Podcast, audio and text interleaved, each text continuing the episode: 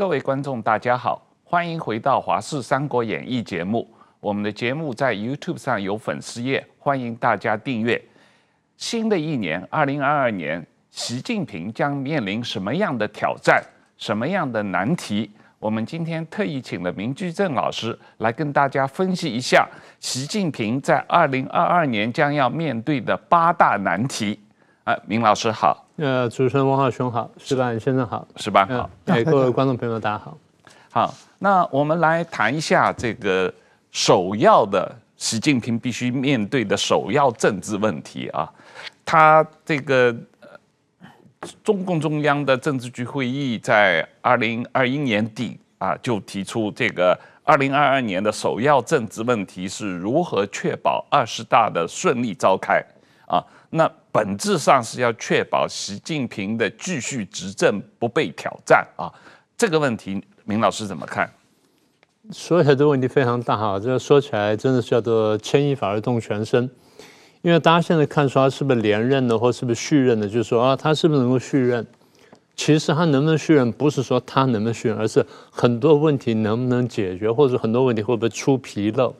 一旦这某一个地方问题大到一定程度的时候呢，他的续任也好，连任好，会受到很大的挑战的。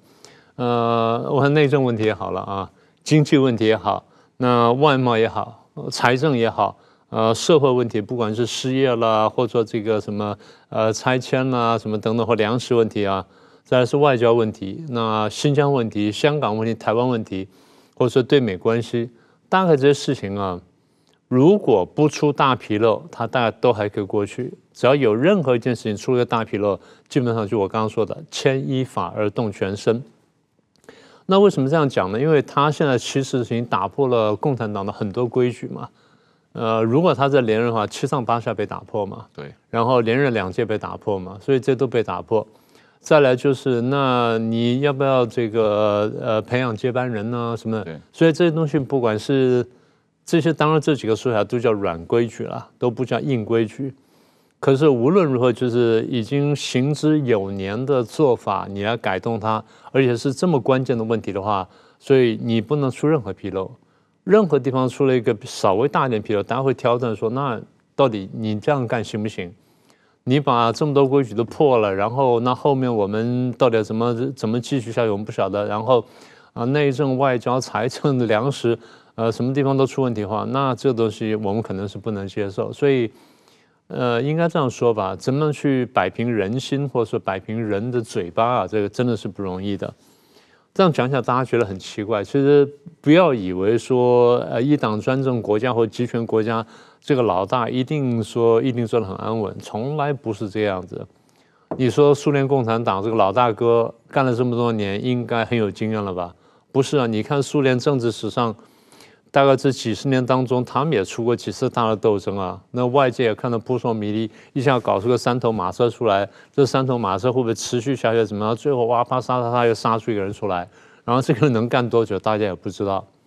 我经常举的例子就是赫鲁晓夫。对，赫鲁晓夫，你说很强势了吧？那个时候在这个联合国开会，拿皮鞋敲桌子，大家都吓到目瞪口呆。大家想说。这个人在国际场合都敢这样干，那在国内那还得了？可是相对来说，赫鲁晓夫在国内还叫做比较开明的改革派。结果这么个开明的改革派，在六三六四年呢，党内就受到挑战。当时就把他推下去理由两个嘛，一个是农业欠收，还有一个就是没有很公开讲的，就是跟中共关系搞坏。是，所以就是这么一种一党专政的国家里面，那你说没有人挑战，那也也不能这样想。所以他所面临的问题，我想大概集中起来就两个，一个就刚刚他讲的这些叫政治挑战，第二就是人身安全。那大家说，那什么人都抓他手上，怎么会人身安全有问题呢？或者恰恰人有问题。呃，我们前阵不是谈过孙立军被抓的事儿吗？然后谈过什么王立科啦，呃，什么罗文静啊，什么这些人，这个先陆续被抓了，就各各省的政法委啦，或者公安什么什么出了问题，为什么？传说之一就是企图暗杀，或者组成政治上的团团伙伙企图暗杀，那这就很大的问题。比方说，人家要处理习近平呢，不是说把你推倒这么简单，那是根本想杀你了。对反对派来说呢，其实大概几年前呢，我们那才讲过一件事情。你如果说就干两任，嗯，那没问题。呃，大家想第一任，哇，你这么凶，好熬一下。哇，你还有个第二任，我再熬一下，那两任就过去。再怎么我撑十年，低头低个十年也过去了，只要我能够侥幸度过就行了。现在不行，他说要连任，一直干下去你就变成没机会。所以那时候我们就开玩笑，我们讲说。他不表达要连任还好，他熬十年就熬过去了。他一旦表达连任的时候，很多人就想说：“我非杀他不可。”所以反而增加了他被暗杀的危险。我不是说一定会暗杀，我是说增加了暗杀的危险。这个的确是一个很吊诡的故事。所以你问到说，呃，怎么样这个延续他执政不被挑战？要这样讲哈。即便他能够继续连任，并不保证他能终身执政，对不对？这两个概念，最后在我看起来问题比较大，不是那么容易克服的。在二零二一年最后一次中共中央的政治局会议上，习近平自己说啊，他要求所有这些参加会议的政治局委员，要在二零二二年要遵守换届纪律，服从组织安排啊，这个。什么叫遵守换届纪律、服从组织安排？他在二零二二年会处理接班人的问题吗？他这些话是给政治局委员说的，是，那就是最高阶的这二十五个人嘛，他喊他就二十五，那另外就二十四个嘛，嗯，就是我对你们这二十四个人说，你们要遵守这个政治纪律，然后服从换届什么纪律安排什么等等。简单说，你们这人要换了，嗯，那换多少我们当然不晓得，有些是他相信的。那有些是他不相信的，反正就是用共产党话来说叫吐故纳新嘛。呃，我刚刚不是讲他动动了两个规矩嘛，一个动七上八下嘛，一个动两届嘛。嗯，那好，只动他一个人呢，还是说大家都动？是不是？就七上八下，是不是大家都动？那如果你们不动，那就是我动，就是我我到了六十八岁我还能干下去，但你们得七上八下。这是第一个。第二，两届就是我能干超过两届，但你们都只能干两届。就是我们是不是是这样玩？我刚刚讲说这个是软规矩可以打破，但问题是，刚刚还有一个问题就是破到什么程度？是大家都来破呢，还是只有我一个人破，你们不能破？对啊，这第一层。第二层就是，如果大家都来破的话，那这个变数就非常大，这乱度非常大，那增加了我们分析跟预测的困难。那如果只是说，哦，就是我一个人破规矩，像江泽民的时候，我可以干到七十岁，你们通通都得下去。嗯，那我们也还好算一点，因为只动他一个嘛，然后就只就就他一个人变动，别人呢就要照规矩来玩。好，那现在这样讲完之后，就是说，我们不要说政治局委员，就是说常委这七个人里面呢，很多人是不到零的，那有个别是到零的，很多人是不到零的。那不到零的，你换还是不换？比如说总理，嗯，我现在听到就是说总理要换。啊，因为跟李克强用起来不顺手了，还要换。我现在听说的时候换胡春华，胡春华当然年龄还轻了，一九六三年呢，到明年大概是五十九岁嘛，嗯，五十九、五十八到五十九岁嘛，所以当然没有问题。他现在是排名第三的副总理，所以他上来也算合理。好，那李克强如果拿下去的话，李克强摆哪儿啊？这第一个。第二，人大委员长栗战书，那当然最近传言很多，我们还不确定最后是什么样子。呃，他是一九五零年生的，到了明年七十二岁。如果照老规矩，他就不能再干了。我现在听说是丁薛祥会接他，但年龄也不是问题。第三个是政协主席，政协主席是汪洋，呃，五五年生人，到了明年也就是六十七岁，不满六十八岁，他理论上可以干下去。我现在听说就是广东的李希来接他，嗯啊，那是不是接我不晓得。那如果是接的话，那汪洋摆哪儿啊？这第第三个，第四个就是这个国家副主席王岐山，虽然不在常委里面，但身份特殊，所以必须列入考量。我现在听说是刘鹤要接他，那刘鹤接的话，那就是七十岁换七十四岁的人啊。那因为国家副主席嘛，他虽然是这个党和国家领导人，但不在常委里头，勉强吧啊。而且国家副主席这个任期的这个不是也被他打掉了吗？好，那这是第四个。第五个就是纪委，那现在是赵乐际，我听说是陈全国要接他，嗯，啊，那这下有趣了，赵乐际到明年是六十五岁，陈全国他明年是六十七岁，对，你要拿一个六十七岁换一个六十五岁，不是不可以了，也是七上八下嘛，是吧？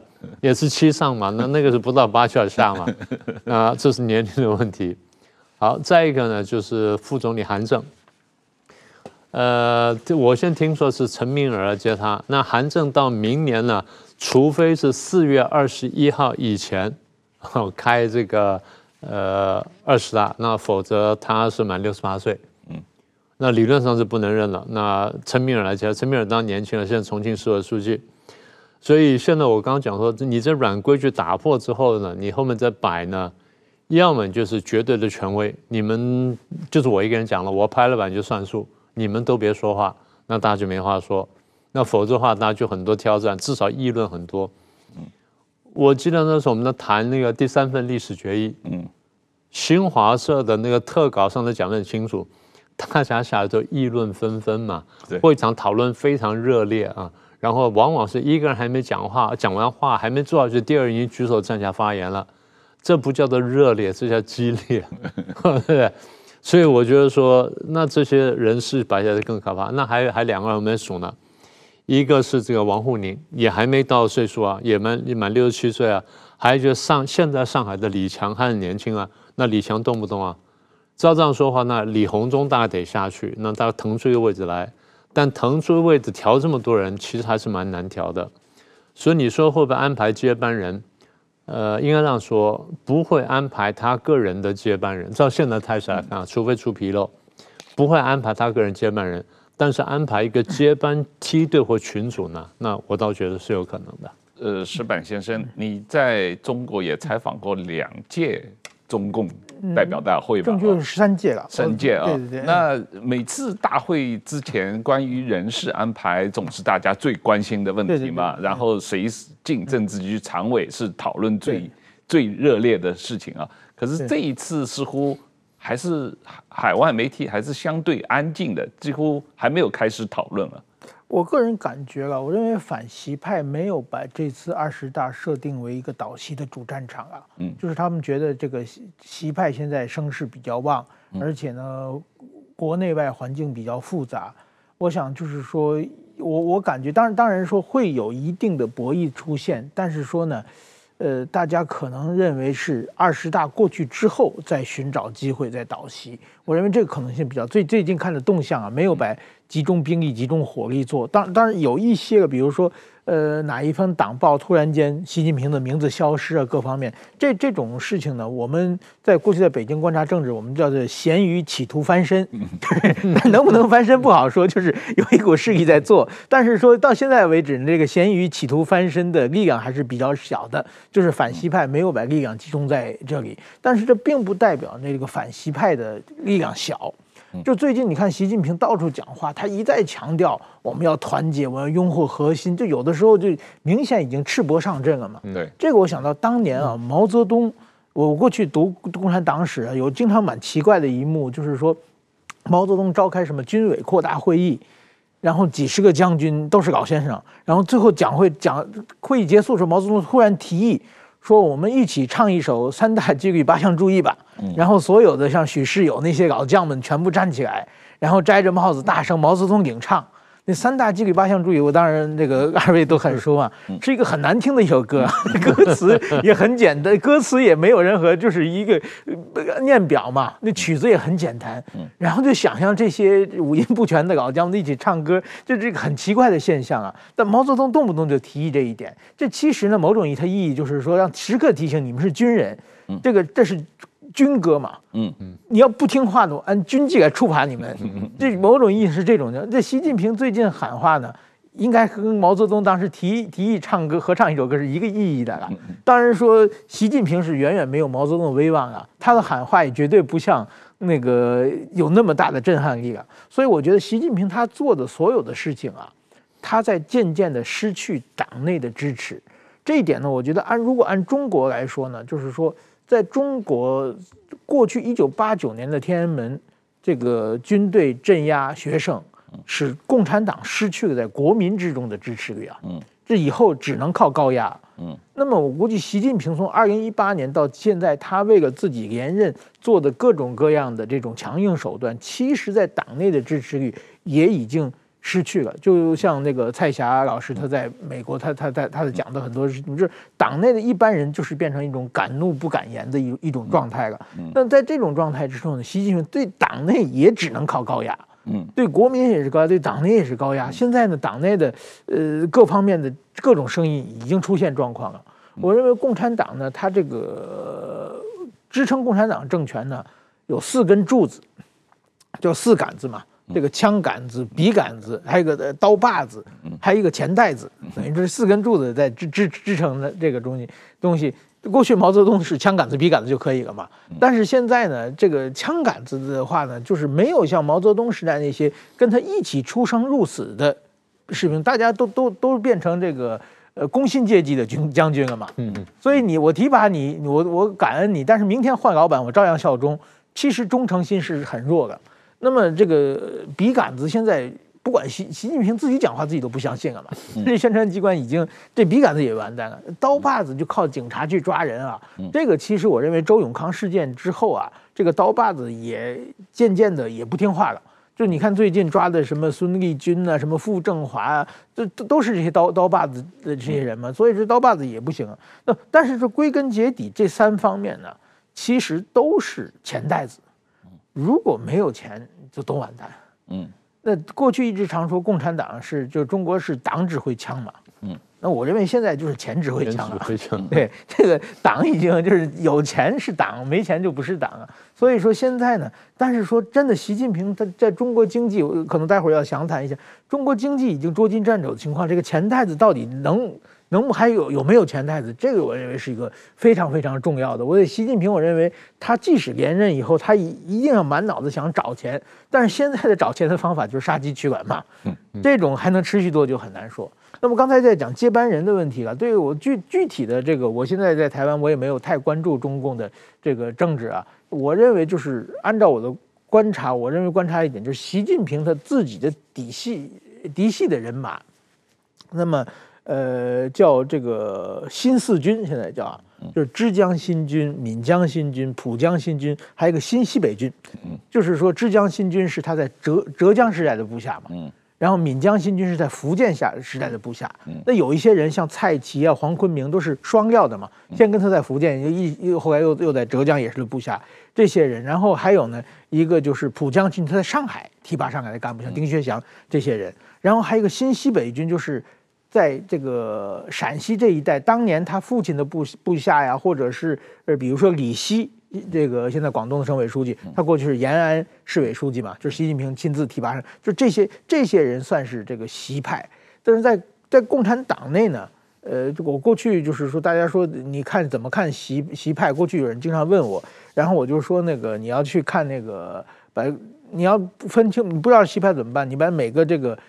点击一下，把每个这个共产党的干部这个他的简历点击出来，然后你看学历，学历低的全是西派，就是中国的最有名的大学，呃，不要有个叫九八五嘛，九八年提出九八五的大学，还还有一个叫二幺幺工工程嘛，那个呃这个。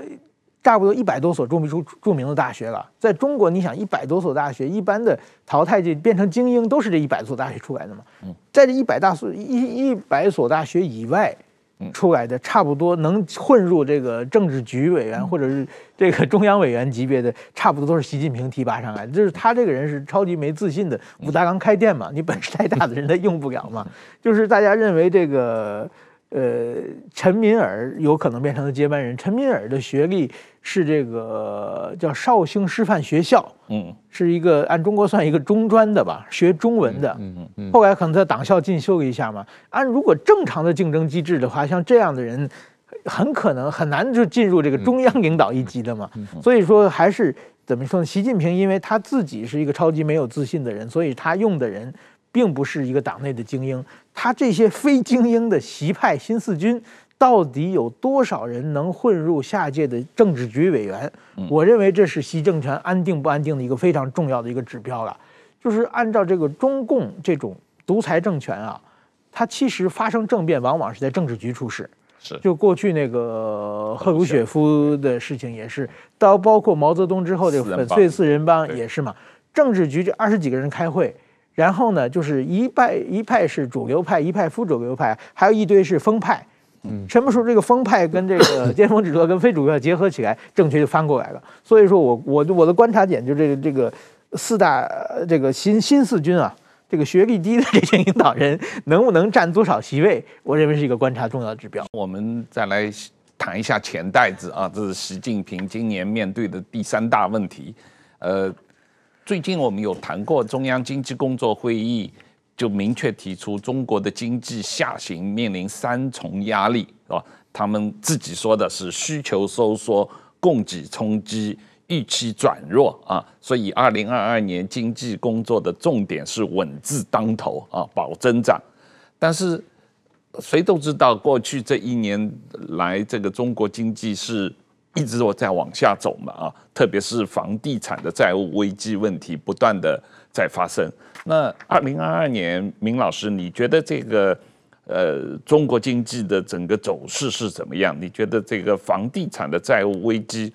能不能呃避免成为一个系统性的金融危机？房地产这个问题呢，迟早要爆。大家都知道它是一头灰犀牛，问题就是犀牛什么时候冲过来而已。嗯，我想回到一个比较根本的问题啊，就是中国大陆的经济结构呢，它在这么一个资本主义世界当中呢，坦白说呢，它的竞争力是有限的，因为在资本主义市场当中呢，你这个创新的这个能力很需要很强，你。基本上工业革命以后就是靠不断的创新，然后创新之后科技进步然后，就是不但是带动军事进步，更是带动生产方式的改变。嗯，资本主义跟工业革命基本上意涵就是这个东西。嗯，所以我们看到就是中国大陆这几十几十年来呢，尤其是这个一九八零年真正开始改革开放以来呢，它是靠的前面是靠什么呢？政策放宽，因为前面政策。那个在三大改造的时候呢，他把人的那个生产积极性整个摧毁了，所以所谓的经济改革不过就是把这生产积极性恢复而已。但是生产积极性恢复之后，到最后就碰到问题，就是你这个生产积极性恢复到最后，会碰到那个政治教条，政治教条卡不卡你的问题。这问题谁最早发现了？赵紫阳最早发现。对。一九八零年，他发现的问题，所以他就讲说，必须进行政治改革，把政治这框框打掉之后呢，经济才能向前走。所以就在这地方来回折腾下，就是折腾过程当中，胡耀邦倒掉了，然后他就跑到第一线。当他跑到第一线的时候，他就想说，我们还是要推着政治改革。所以最后就说服邓小平。那最后说服成功，就说咱们尽量去进行行政改革，不要碰到真正的政治体制结构问题。因为赵紫阳晓得说。一旦碰到这个问题的话，那陈云这些家伙一反扑，他就完了。所以他非常小心的，最后呢，在十三大上通过了这政治改革，也推了两年，但是还是出了纰漏。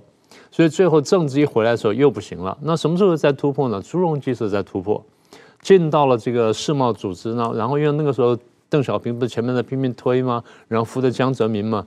江泽民这人是胸无大志人，那基本上就是怎么样能够保住政权呢？咱们就怎么干。所以对内呢就散财童子闷声大发财，那对外觉得怎么能赚钱咱们怎么干？好，那进世贸能够赚钱，那咱们就进世贸。所以他也没多想，那啪就进去了。进去之后呢，那哇钱就纷至沓来，从各个地方涌进来，所以经济就上来了。所以你看到就是差不多，他是零一到零二进世贸，零二呢开始经济开始突飞猛进，零二零三零四零五那几年经济进得非常快。但你看到一点呢，在经济进得非常快的乐观的图像的表面，你发现说，以中国这么大的经济体，对外贸依赖程度过高，高的时候高到百分之六十几，他是警觉到这个问题不对，所以逐渐往下看，砍到现在中国大陆的经济发展呢，大概还有百超过百分之三十是靠外贸，这个你们都很清楚了。这样就说明一个问题，就是一旦国际上有什么风吹草动，或者说就出现什么大的动荡，那你外贸一旦不灵的时候，经济会大速快快速下滑，还不说原来是什么工业化红利用罄的问题。好，那这样就说到点上了。所以武汉肺炎一爆发，当时我们说，只要这规模再大一点，中国大陆经济一定受影响。第一呢，它内部的生产会发现会出现问题。第二就是国际贸易会出问题，第三就是它的原材料很高比例，很多东西是依依赖国外的。嗯，石油百分之七十几靠国外，铁百分之七十几靠国外，铜百分之七十几，将近八十靠国外，然后粮食有百分之七八十靠国外。所以，比方说，你其实是一个非常脆弱的、对外贸依赖度非常高的经济体。所以，一旦国际上什么风吹草动，那就受不了了。武汉肺炎打到全世界的时候，所以就出现你刚刚讲的需求收缩。为什么？内在跟外在需求都收缩了，然后供给受到冲击。为什么？内在外在供给受到冲击了。所以一旦这两个都变差的时候，预期当然转弱。那这个是简单的经济学道理，是没什么了不起的。所以中共说的话，他只是把最简单的经济学告诉你说啊，咱们碰到这问题了，所以你们不要有太高期望。所以他转说走内循环啊，那就剩下一个问题：内循环，如果说你内在结构够强。然后国民的储蓄率够高，国民的消费意愿够强的话，那这个内循环可以拉得起来。但是我们刚才说这几个条件其实都不具备，所以这样的问题很大。好，那再进到下一个部分，如果这边都不行的话，那怎么办？中共觉得说我靠政策杠杆来压迫老百姓掏钱出来消费，来刺激内循环。可是你要知道，你要你要的话，你要让刺激的话，要让大家有东西可以买，要让大家愿意去买东西。老百姓现在第一呢，钱变少了，所以他掏钱的欲望就比较低了。现在他能掏得出钱来的，然后掏出钱放到桌上想买的东西呢不太多，对不对？现在这么多年来想买的大概只有一个房地产。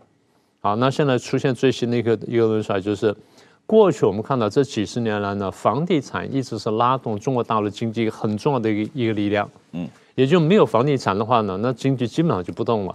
现在我们晓得房地产不太动了，我们不说什么恒大啦、花样年啦、什么好房啊、什么这些大公司，什么不说这些东西，你光看整个房房地房产市场啊，对，它就是比较停滞的，成交量非常低，非常低，然后基本上出了很多问题。那现在有的地方还出了新的政策，说停止二手房买卖，嗯啊，只许买新房。因为钱拿出来之后，呃，不许买卖二手房，只许买新房，就是逼着你非去买新房。那问题是，那有人说，我为什么要去买呢？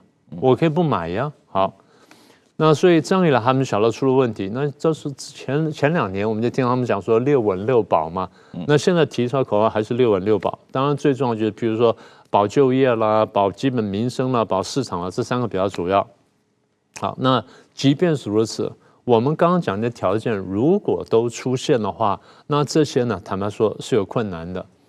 呃，就业，我记得我经常讲一件，讲一个数字，就是去年大陆的高校毕业生呢九百多万，就业已经产生困难。对，今年呢预计要超过一千万。去年的这个北大清华毕业生又找到非常低的工作，但官方大肆宣传说哦，就业就业就业。就就找到什么工作？找到相当于我们的民众服务站的什么办事员的工作。北大、清华毕业生过去是进国际大企业的，那现在干了之后，那他是他就要就业。那如果说这么高阶的毕业生都只找到这种工作，那比较低阶的你没办法想象了。所以就业会是一个很大的问题。那这些说完之后呢，你还看到看到就是这段最近大概就从去年呢，差不多下半年开始吧。很多政策跟这整个方向是背道而驰的。第一是国进民退的问题，对；第二就是你这个大量这个共同富裕跟这加强监管的问题。加强监管到一定程度之后，他还简单说：“那我为什么投资呢？”对啊，我很危险的，这个东西我投资下去，倒是能不能能不能收回来，我都不晓得。然后现在政府要我捐一百亿、一千亿这样捐，你看马云跟马化腾不都已经都承诺捐一千亿了吗？我的钱都还没赚到，就一定要承诺赚一千亿。是我过去是有钱，那你现在叫我陶老板来捐钱吗？就这意思嘛。那新的钱会不会进来？我不知道。但是现在陶老板来捐钱，那这两个做了示范了，那那其他人你说不跟着走吗？所以我说很多政策呢，跟经济发展，尤其跟资本主义社会下的经济发展呢是背道而驰的。这样会伤，讲用大陆话来说叫伤害生产积极性，用我们的话来说就是破坏生产诱因。无论如何，就是如果他没有生产诱因的话，他就不会投资，然后他就没办法创造就业机会。所以这些问题叠加起来，再加上就是房地产问题。如果我们过去讲说，房地产是拉动大陆经济一个重要火车头，那现在的房地产停下来了，还不说就是过去空房率啊或鬼屋率有多高，现在房地产、房地市场，像照你刚刚所说的，如果基本停滞下的话，你到底能怎么办？那你刚刚问的另外问题就是说，那会不会变成新的一个系统性金融危机？这个词最早是几年前，大概差不多七八年前、六七年前，李克强先说的。当时李克强说的时候，我还没太在意，我觉得他只是警告一下，警告一下。后来习近平开始说系统性金融危机之后，我才认真看一下，我说，哎，他们好像还真的看到什么事儿。那时候我们不仅知知道什么三角债了、跟地方债什么这些问题吗？也想到内债外债，但我们不想那么严重。等到仔细看下去，然后再加上那个雷曼兄弟那些问题，我们一一把它凑起来，我们说，哎呦，这个事儿还他们讲的还是有点道理的。所以他们当时大谈大谈说系统性金融危机。好，那如果说过去这么长时间以来，在大陆内部呢，房地产是拉动市场经呃是拉动这些经济的很重要的一个一个火车头的话，现在房地产基本熄火了，你可以预期系统性金融危机可能不远。那现在我们看到就是说，譬如像那黑龙江的鹤岗，不是说停止招聘吗？那有的地方已经有的地方公务员发不出薪水来，嗯，他现在当然会去救救急了。但是，一旦规模大的时候，你国家财政不要说崩溃，国家财政只要出现比较大的漏洞的时候，你又没有外在钱来补你的话，那这个东西恐怕是很危险的。所以我，我我会非常审慎了。我对二零二二年大陆经济，我会极度极度审慎。石板先生，你看到最近关于这个西安封城的报道啊？我想这个。二零二二年，习近平面临的第四大问题就是疫情啊，对，还在这个 Omicron 在全世界失控啊，这个每天美国有一百万人确诊，英国有二十多万人确诊，这个法国也已经超过二十万人确诊了。那中国的话，当然没有那么多，可是好像随时有不。不同的地方城市突然之间就封城了啊，然后造成了很多西安封城的人道惨案的这种状况。你对这个问题怎么看？我认为其实就是，当然说现在全世界各地都这个感染的人数啊，按照官方发表都比中国呃要多，但是别的国家基本上没有太影响自己的社会生活方面，而但是中国。虽然感染数，但是它那个数字我们并不知道是真假，但是它做的强硬措施，这个对中国国内经济的打击和对各方面整个社会的打击是远远要超过呃各国的对应的。其实刚刚才讲到这个经济问题，我觉得这个连在一起的本来其实这习近平的上台，他是一个习近平是很典型的一个治国无方无能的一个人物。他上台以后这些年他打出的经济政策基本全部都是失败的。他的一带一路其实最早也是经济政策嘛，对，然后后来又搞出什么大众创新、这万众创业，又又鼓励什么，还有什么供给方改革，这是当年都是很火的。这说说什么中国制造二零二五，对不对？什么内循环又是双循环。这前几天又说参加这个 CPTPP，后来也也到到底也没有见具体的一些行动，就是他永远就是虚晃一枪，然后说出一个东西持续不了，这马上又转转头，而且他很多政策其实都是矛盾的。那么其实二零一八年的时候，中国经济就很可能撑不下去了。但是说呢，疫情开始了，这个我觉得习近平是运气非常好。疫情开始之后呢，全世界的制造业停住了，对，然后中国的这个出口又开始恢复了。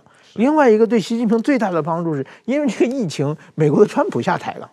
如果川普在的话，他会不停地对中国的各种各样的这个贸易战和各种各样的战争，这这对习近平打击是非常非常大。然后换成拜登以后，中国这一下子日子就好过多了嘛。那在这种情况之下呢，那么今后我觉得不管怎么说，中国这二零二零年的这个经济其实是我觉得是很不看好的，但是就是主要看出口了。现在中国唯一的支撑的就是出口嘛。如果疫情再继续蔓延下去，全世界还是靠中国唯一的世界工厂在不停的生产的话，这个我想还能持续一段。否则的话，中国的经济我也看不到已经有点病入膏肓的感觉了。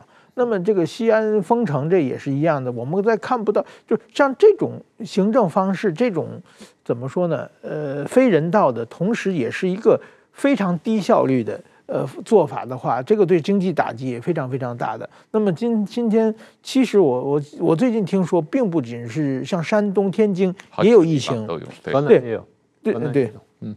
但是说现在中国用什么呢？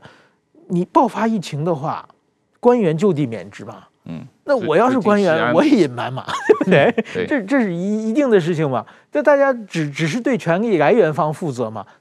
像台湾民选的市长，必须对民众负责嘛。嗯，你要敢草菅人命，你要敢这个玩忽职守的话，马上下次这个就是投票选票给你罢免下去。但是中国是领导。哪天一拍脑门，你就被罢免下去嘛？所以怎么讨好领导，就变成中国这种官本位的社会。所以说，民众的灾难是非常非常多的。那么就是说，这而且这领导领导脑子还不太清楚嘛。所以说，在经济政策各方面政策都是很混乱的情况下，我是非常不看好明年的这个中国经济。对，这个最近西安市长也被换了啊，整个西安市政府换了好几个官员啊。嗯，那这个呃。另外一个问题，这样在我们讲到第五个问题，就是习近平最近也公开问粮食怎么办啊？这个问题他最近也是这个中央呃把这个粮食的安全啊提到了一个非常高的高度啊。那国际上有研究说，中国这几年大量进口粮粮食，各种各样的粮食它都进口，而且是占了全世界。粮食进口的将近六成以上都是中国一个国家进口的啊，那这种状况，呃，本质上的问题，这个明老师你怎么看？怎么样？这个呃，中国的粮食安全和制度性缺陷这个问题到底有多严重？这个跟我们刚刚讲的房地产有点关系。大家想说这个粮食 安全怎么跟房地产有关系呢？中国是一个相对来说土地不是那么富饶的地方，它跟美国、乌克兰这些国家不太一样。美国有一大片可耕地，乌克兰有一大片可耕地，但是中国大陆是没有的。中国大陆有可耕地，但是因为人口过多的结果，就导致说你的可耕地其实是不足的。好，所以这么多年来，两位都很清楚嘛，他们讲说我们要保证这个可耕地十八亿亩的红线。所以现在我听到两个说法，第二个说法就是十八亿亩红线已经被破了。也就其实不到十八亿亩了，我看到最低数是十五亿亩，嗯，所以少了大概六分之一，少六分之百分之十六，那非常可怕的事情，嗯，以中国这种人口大国来说呢，少了百分之十六的可耕地呢，那是难以想象的灾难。好，那假设这个事情没有，就是十八亿还在的话，那我看到另外问题，为什么一直保持了这么多的十八亿亩的可耕地，但粮产率逐渐下降？后来我分析一下，我觉得是这样子。中国大陆田地是分等级的，最好的田叫一等田，再是二等、三等、四等这样一直往下，水也是分等级的啊。那么你说十八亿亩都在，好，看起来每个等级都在，那为什么产力会下降呢？也可能就是土地不够肥沃，然后这个肥料呢可能不够好啊，这两种可能。再一种可能什么呢？次等田充好田，就是一等田呢，它那位置好，哎，被卖掉了，去开发去了，盖房子去了。刚不说盖房子拉动经济吗？所以很多地方官他我当时是追求 GDP 的嘛，就像刚刚石板说的，我是这个官本位的嘛，所以我就看着长官，长官看 GDP 我就给他 GDP，所以怎么弄 GDP 呢？怎么弄 GDP 好我就怎么弄 GDP，而最好弄 GDP 的，然后又能够有利于我的小金库跟私人这个钱包的，那就是土地开发，就土地政策、土地财政，所以那时候拼命搞。那如果一等田刚好是在好开发地方，我就弄一等田。但国家说十八亿亩不能少，那怎么办呢？我把二等田上升称为一等田，三等田上升称为二等田，四等田往上升称为三等田。所以看起来数字没有变，但实际上呢，它的这个肥力是下降的，产能是下降的。这个事情维持多长时间呢？大概将近三十年，不要长了，十年对产对农业这冲击就已经很大了。三十年想想看，那是非常惊人的事情。好，那么如果说可耕地出现的问题，那么所以回到中共在改革开放就讲过说啊，三农是很大的问题，农业、农村、农民我们要注意等等，花了很大的功夫下去，每年的一号文件都叫做是农业文件等等，但是呢效果不好，为什么呢？因为刚刚讲的这些因素呢，在那导致它后面其实上有政策下有对策，结果就是你想要这样做，但地方官的小。小账簿呢，比你国家的大账簿来的重要，所以我去照顾那一块了。那我这样讲完之后，还还没有说两样事情，一个还没有说几件事情。第一是土地污染的问题，这是水污染的问题，再来是种子的问题，再是农药的问题。好，那这些呢，你说是这个硬条件，还有一些软条件。软条件就是国家政策对于刺激农业生产有没有帮助，这个事情很关键的。呃，你提到剪刀差，所谓剪刀差就是工业产品在市场上的价格跟农业产品的市场价格之间的差距叫剪刀差。其实每个国家啊，从工业革命一开始的时候就要烦恼这个问题，对，就是想说，我怎么样把剪刀差拉到最大，大到我可以收到最多的税，但是又不真正伤害到农民跟农业。嗯，这个真的是一个工农之间这个很困扰的问题，就像大家在想的事儿哈。那中共的问题就是，他们对农民盘剥实在是太凶太苦了。嗯，那我们都看到说，地方上不是有希望工程吗？也就是说，那教育很差等等。那为什么？因为投资不投资那块嘛。那时候汶川大地震的时候，我印象非常深刻，差不多是八月八号左右嘛。汶川大地震，好了，你说汶川大地震，然后很多房子都倒掉了，你后来发现说，新盖的小学也倒掉了啊，什么都倒掉了。有一样东西没倒，为什么什么东西没倒呢？地方政府的那个新房子没倒，他那钱花的最好，花的最多。在日本呢，是小学校呢盖的最好，小学校那是避震中心，有什么问题，大家最后就逃到小学校来。小学校盖的最好，因为什么？第一，照顾小朋友；第二，它也变成一个将来的防灾中心。大陆的做法刚好相反，大陆做法就是把关的地方弄得最好，然后其他东西我都不管你。这么来就是说。我如果政府都是以官为中心，然后农民变得可盘剥对象化，那农民就永远吃不饱。农民到这个时候就是我生产的意愿不会太高，即便你说有什么生产承包责任制什么等等，到现在为止各种东西它已经慢慢磨薄掉了，所以它不会产生同样的效果。那这导导致一个结果，所以粮食的供给量是不够的，然后这个。呃，刚刚讲说这个生产力又不够，所以导致什么东西呢？导致中国粮食自给率比较低。嗯、呃，大概这几年数字是徘徊在百分之八十上下，是，呃，差不多百分之八十八十二左右，也就是有百分之十八到百分之二十出头粮食要靠国外进来，对，而其中大豆进口呢占到百分大进口占到它自己需求量百分之八十四，所以它自己可提供是百分之十六，这个东西都有数据可查。这就出现你刚刚讲的全球购粮购粮呢，数量庞大，大到就是超过百分之五十甚至百分之六十。所以有人算过说，它的人口，中国大陆人口占全球大概百分之二十上下，但它的储粮占全球百分之五十上下，大家就怀疑一个问题：第一，你粮食生产是不是出了大问题？第二，你为什么这样？你是不是想打仗，还是你有什么其他的这种不良的企图？否则你为什么囤粮囤成这样的？呃，囤粮囤到就国际粮价波动，很多国家买不起粮食，已经造成人为性的饥荒。所以大家现在正在问这个问题。这两天，这实际上跟新疆有关的两个大的重大的新闻，一个是新疆党委书记陈全国被换掉啊，那另外一个是新疆的邻居，就是哈萨克发生了一些暴动啊。那这个哈萨克也是因为通货膨胀的原因，他们的这个。天然气涨价，所以老百姓上街游行示威，所以整个国家进入紧急状态，然后政府总辞职，然后这个呃，现在情况还是有点不确定啊。这个这个是哈萨克，实际上是一个重大的产油产气的中亚国家，但是它跟新疆是有接壤的啊。这个呃，新疆问题。呃，明老师怎么看？特别是陈全国被撤换的、呃替换的这样一个事情，您怎么看？呃，官方有个说法说陈全国接什么全国什么农村工作委员会的什么副主任的什么等等，然后当然现在众说纷纭了。嗯，我看了几个分析啊，那刚刚不是说嘛，我听到第一个消息就是他要去接赵乐际，就是六十七岁人要去接六十五岁人。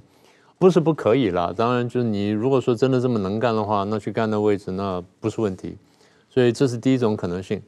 第二种可能性就是他其实是出了纰漏了，然后他被投衔自散了。那有人也分析过这个可能性，那我现在就现在还看不太出来他会怎么动。但是新疆问题是一个大问题，这是这是确定的。从去年三月那个新疆棉的问题爆发，然后中共反应又过于激烈。他立刻开始反制裁很多公司，然后开始搞搞民族主义，大家抵制什么 H&M 啊、Uniqlo 啊什么等等，哇，弄弄得事情越搞越大，就是他自己把事情搞到那么大。其实我觉得他最惨痛代价是什么？把事情搞大之后，大家关注到这个问题呢，很多大公司、大厂商呢，他变成说我进退维谷，我在这次这么大这个人权的压力面前，我我不后退是不行的，所以呢，很多公司被迫表态。当然，觉得中共还有它对应的方法，那我们将来再说。但现在就是新疆问题变成众所瞩目，所以我常开玩笑，我说现在搞到新疆问题国际化，你你根本躲都躲不掉。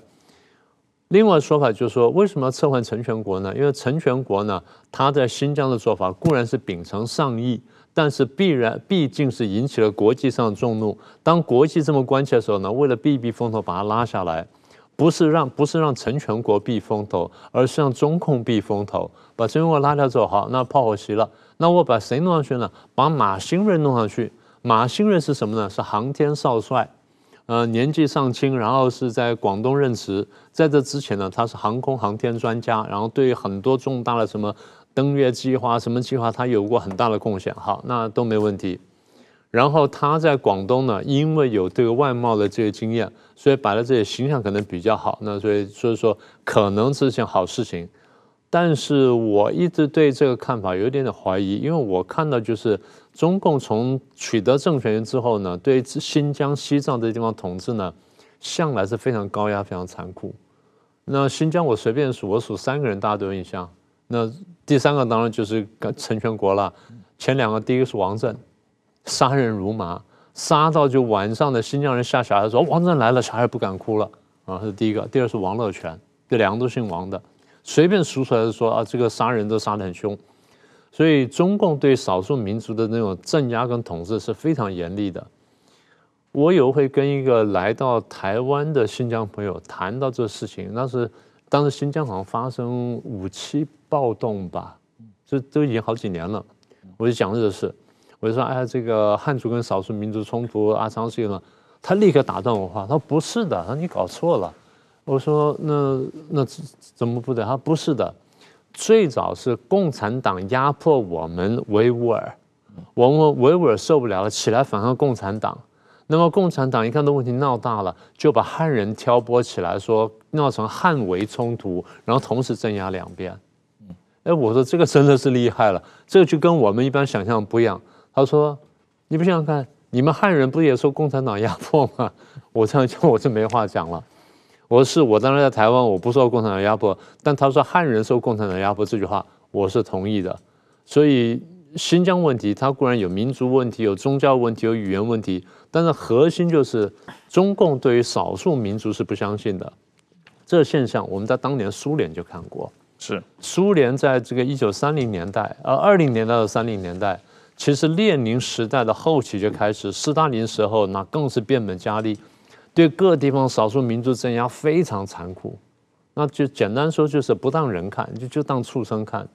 所以中共对于少数民族很多政策呢，其实我觉得在那边可以找到它的根源。那今天这情况，我觉得说，其实我不会对新疆乐观，就即便换人上来，我觉得中共的心态没有改变的话，这个事情也乐观不起来。矢板先生，我们来谈一下这个 呃，二零二二年习近平所面对的外交的问题啊。那这个这一段时间，中国的战狼外交导致了他跟全世界的民主国家的关系紧张啊，不光是跟美国，现在跟欧洲关系也紧张啊，跟日本关系紧张，跟澳洲关系紧张。那么呃。这这这里面当然人权问题是一个很关键的问题，刚才新疆的问题，明老师也提到了，但是也是跟台海有关系啊。现在全世界的民主国家也都非常关注台海的安全问题。那你自己怎么看这个习近平的这个对外关系，在二零二二年的情况下面有改善的可能吗？呃，其实我觉得这个战狼外交啊，是就是也是习近平不想见到的。但是正因为他自己对外强硬的话呢，下边的揣摩上意就变成站着杠了。其实习近平他多次也想修正嘛，说我们外交应该更可爱的一可爱一点等等，讲了很多，但是没有办法，因为大家觉得我不知道领导说哪句话是真的嘛，对不对？现在只要是一变独裁政权的话，一定是宁左勿右嘛。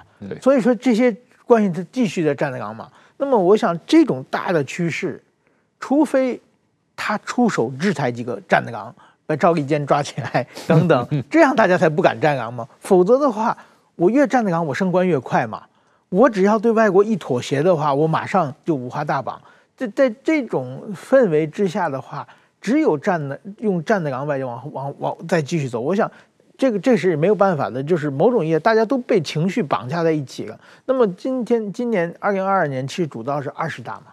二十大的时候呢，要绝对要维护习中这个习近平为中心的核心嘛。所以说，一定站岗外交一定要继续持持续下去。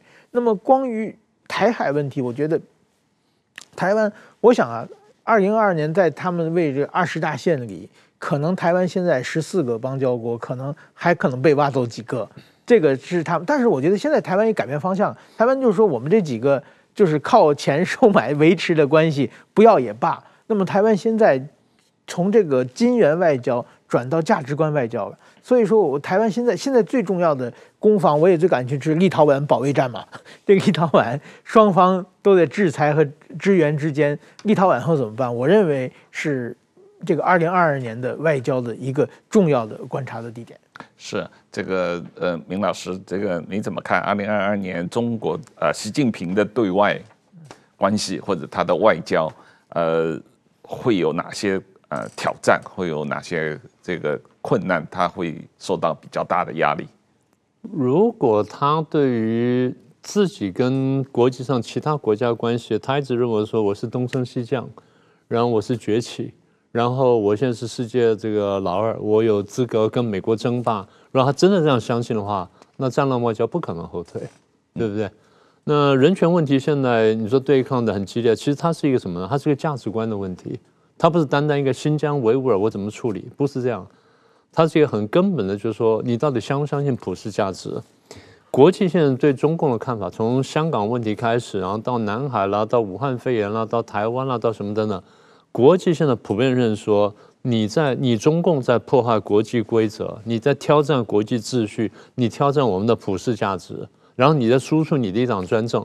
如果说我们都在让步的话，那我们活不下去了。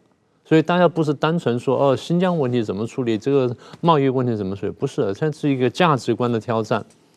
那台湾只是这所有的当中的一盘棋而已。所以刚才石板说的非常好。那如果说这边没有二十大话，它可能还可以后退。现在有了二十大之后，你要后退的话是很困难的事情。所以变成说，你说要修正，你要抓赵立坚，我现在把赵立坚抓起来，或者把那个什么华晨宇抓起来的话，那我还要不要连任呢？我怎么解释说我过去这段时间的政策呢？对不对？中共现在是宁硬勿软的嘛。嗯。那他就算打断了打断了手脚，他说是他干的，不是说自己扑上去然后被然后不小心撞断，他绝对不那么说的。所以现在让步就是，如果现在让步的话，那是不是就给了人家倒席的一个理由跟借口？所以我在这上面，我就说他可能会往前走。那么拔台湾邦交国什么，那是很小的事情，他们说都不是大问题。比较大的问题就是说他，呃，他撑不撑得到这个二十大，然后顺利接班，然后接班之后他怎么处理？我觉得这个才是大问题。当然，你说他不会打台湾，我说那也不能这样讲。对了，你认真说他是没有这实力，但他认真在想这个事儿。为什么？他觉得这千载难逢机会。第一，我已经长养了这么壮了，这第一个。第二，你看，哎，美国在疫情前面倒下去了，不管我隐瞒疫情到什么地步，但是我可以把人盯在家里面，你美国不行呀。对不对？你美国那个官兵染疫了，你的航空母舰就回去，我无所谓，我可能把人丢进海里面去，我继续开去打仗了。所以他对人的想法是不一样的。所以他目前是我这样看的，他对台湾问题是我做好一切的准备，然后等到美国、日本这些家伙呢，疫情非常严重、自顾不暇的时候，我是不是就有机会了？第二呢，你既然犯过阿富汗撤军错误，你可能会犯第二个更蠢的错误。这两个条件只要出现一个或两个同时出现，我就可以来处理外交或处理台湾问题。所以他在等这个事儿。现在就是这样，我们台湾讲说头过身就过嘛，他想撑这一步，看看撑不撑得过。那基本上他是赌国运跟赌党运了。那我也不能祝他好运，我只能说这个老天要保佑这个对的人跟做善事的人，那不会保佑坏人的。我是这么相信的。是啊。二零二二还是对各个方面都是充满挑战啊！那我们拭目以待。呃，今天就谈到这里，谢谢明老师，谢谢石板，谢谢大家，谢谢大家。